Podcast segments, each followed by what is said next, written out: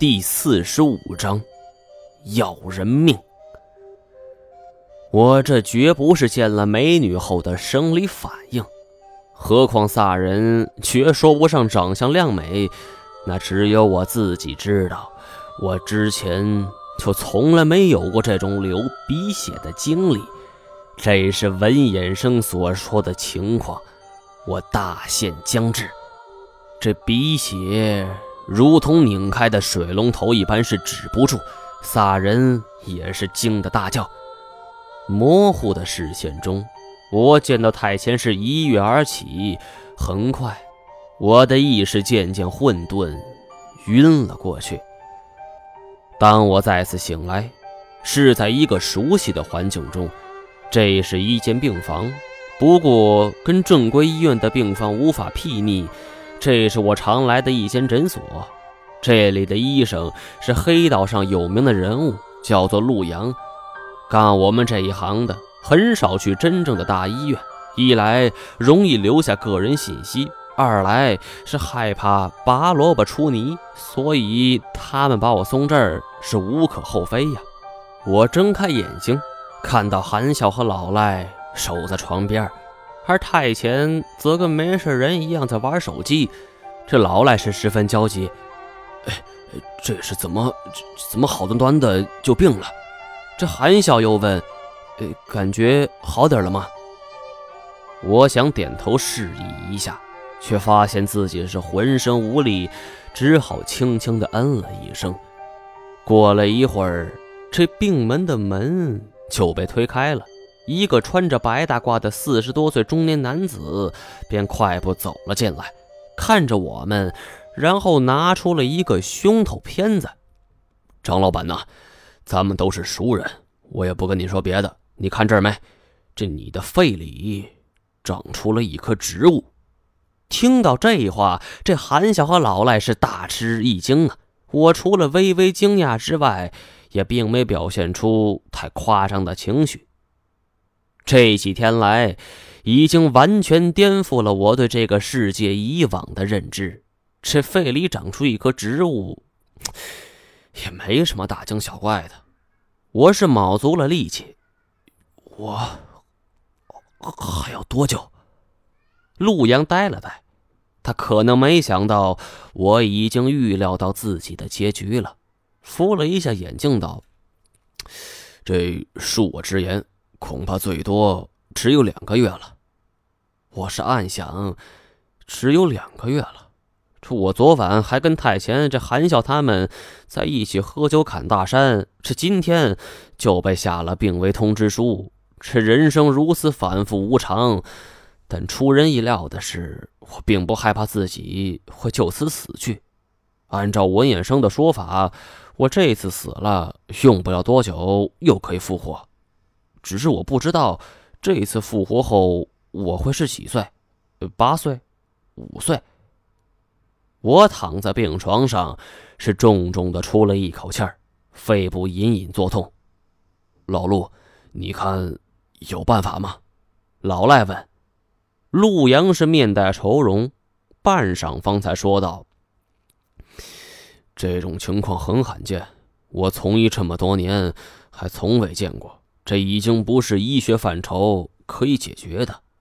不过，他话锋一转，我建议你们可以试试别的方子。别的法子，什么意思？张老板，这病不同寻常，或许不同寻常的法子才能够医治。入夜之后，我让老赖和韩笑先回去。病房里只剩下我和太前。太前忽然问我：“这谁的电话？”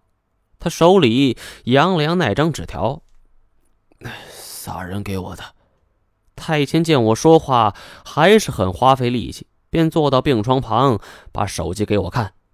这那上边这个机主的头像，竟然是 X 研究所。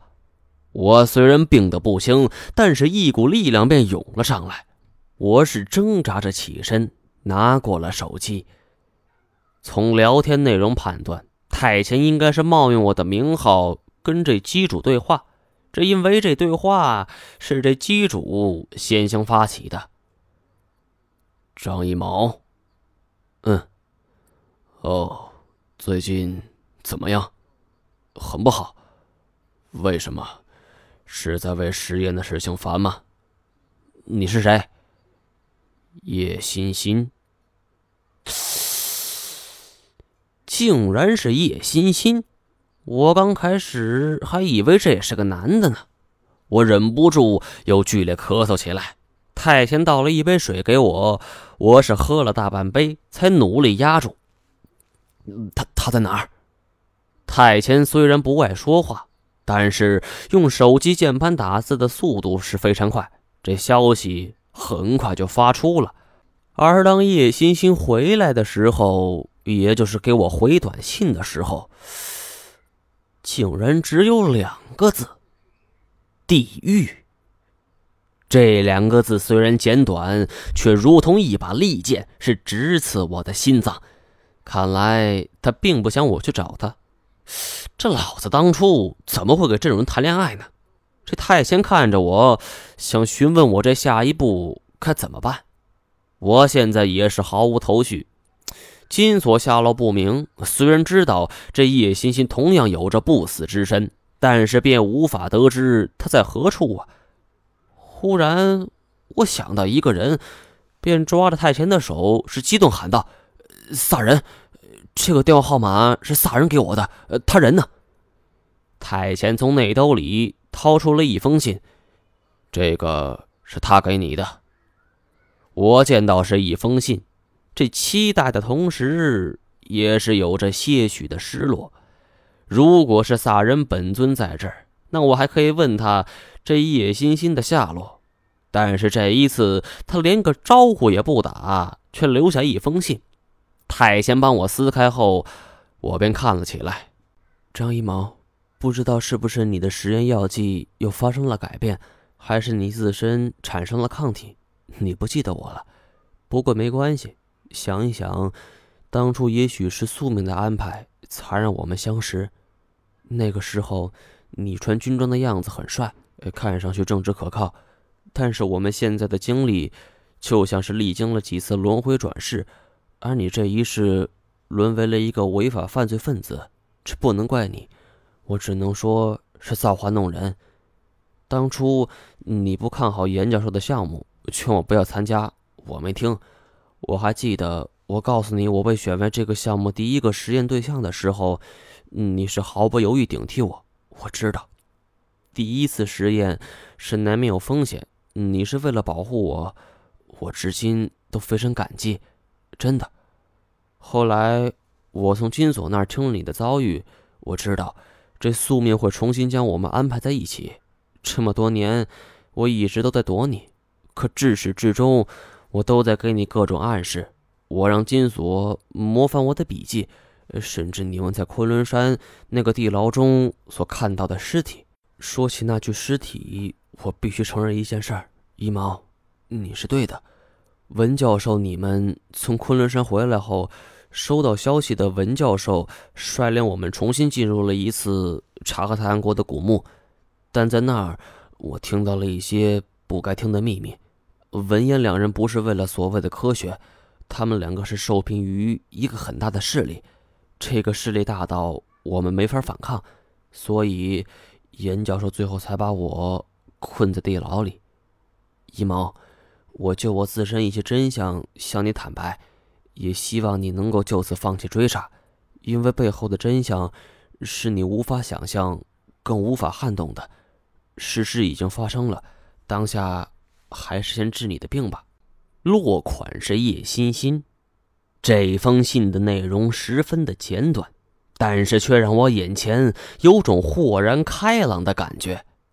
我跟太贤分析，这封信既然是萨人带来的，不外乎两种可能：第一种，这萨人知道叶欣欣的下落；第二种分析倒是比较大胆，这萨人。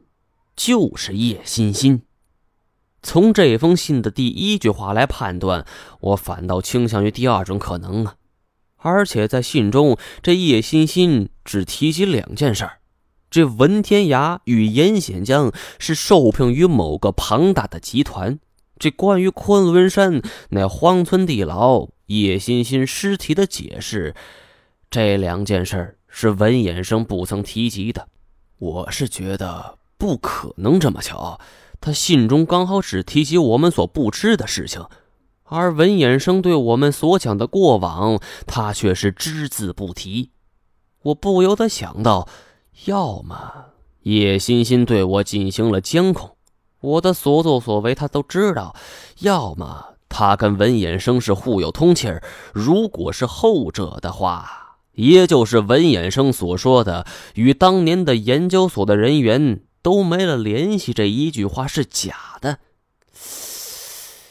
那如果这样，他的话还能有几分能够相信呢？我再次陷入了迷茫。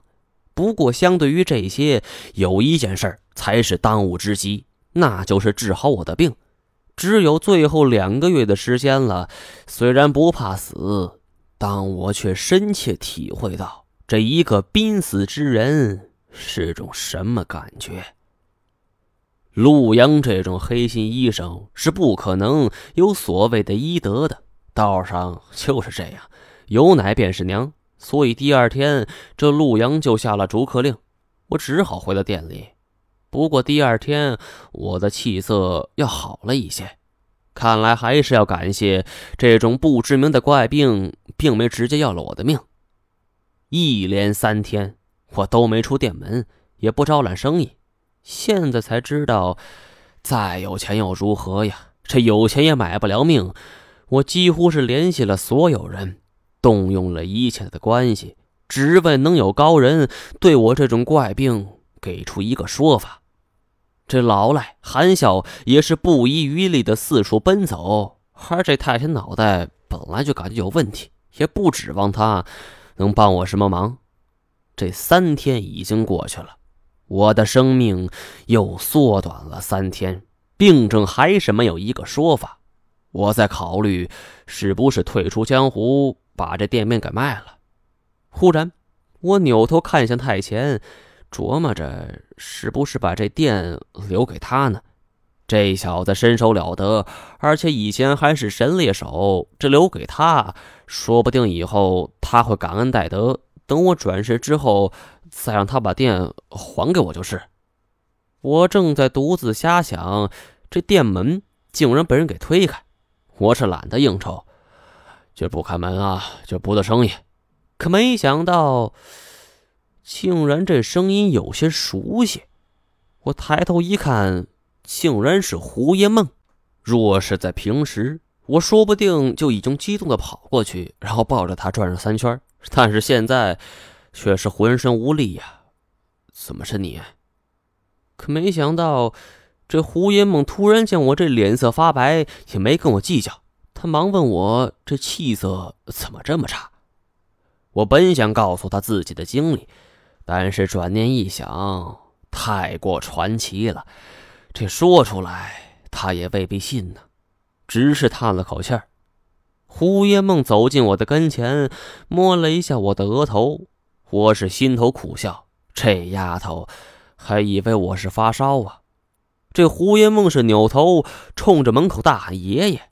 我一惊，这胡九川来了。果然，胡爷梦的叫声刚止，这店门口便出现了一个身影，正是胡九川。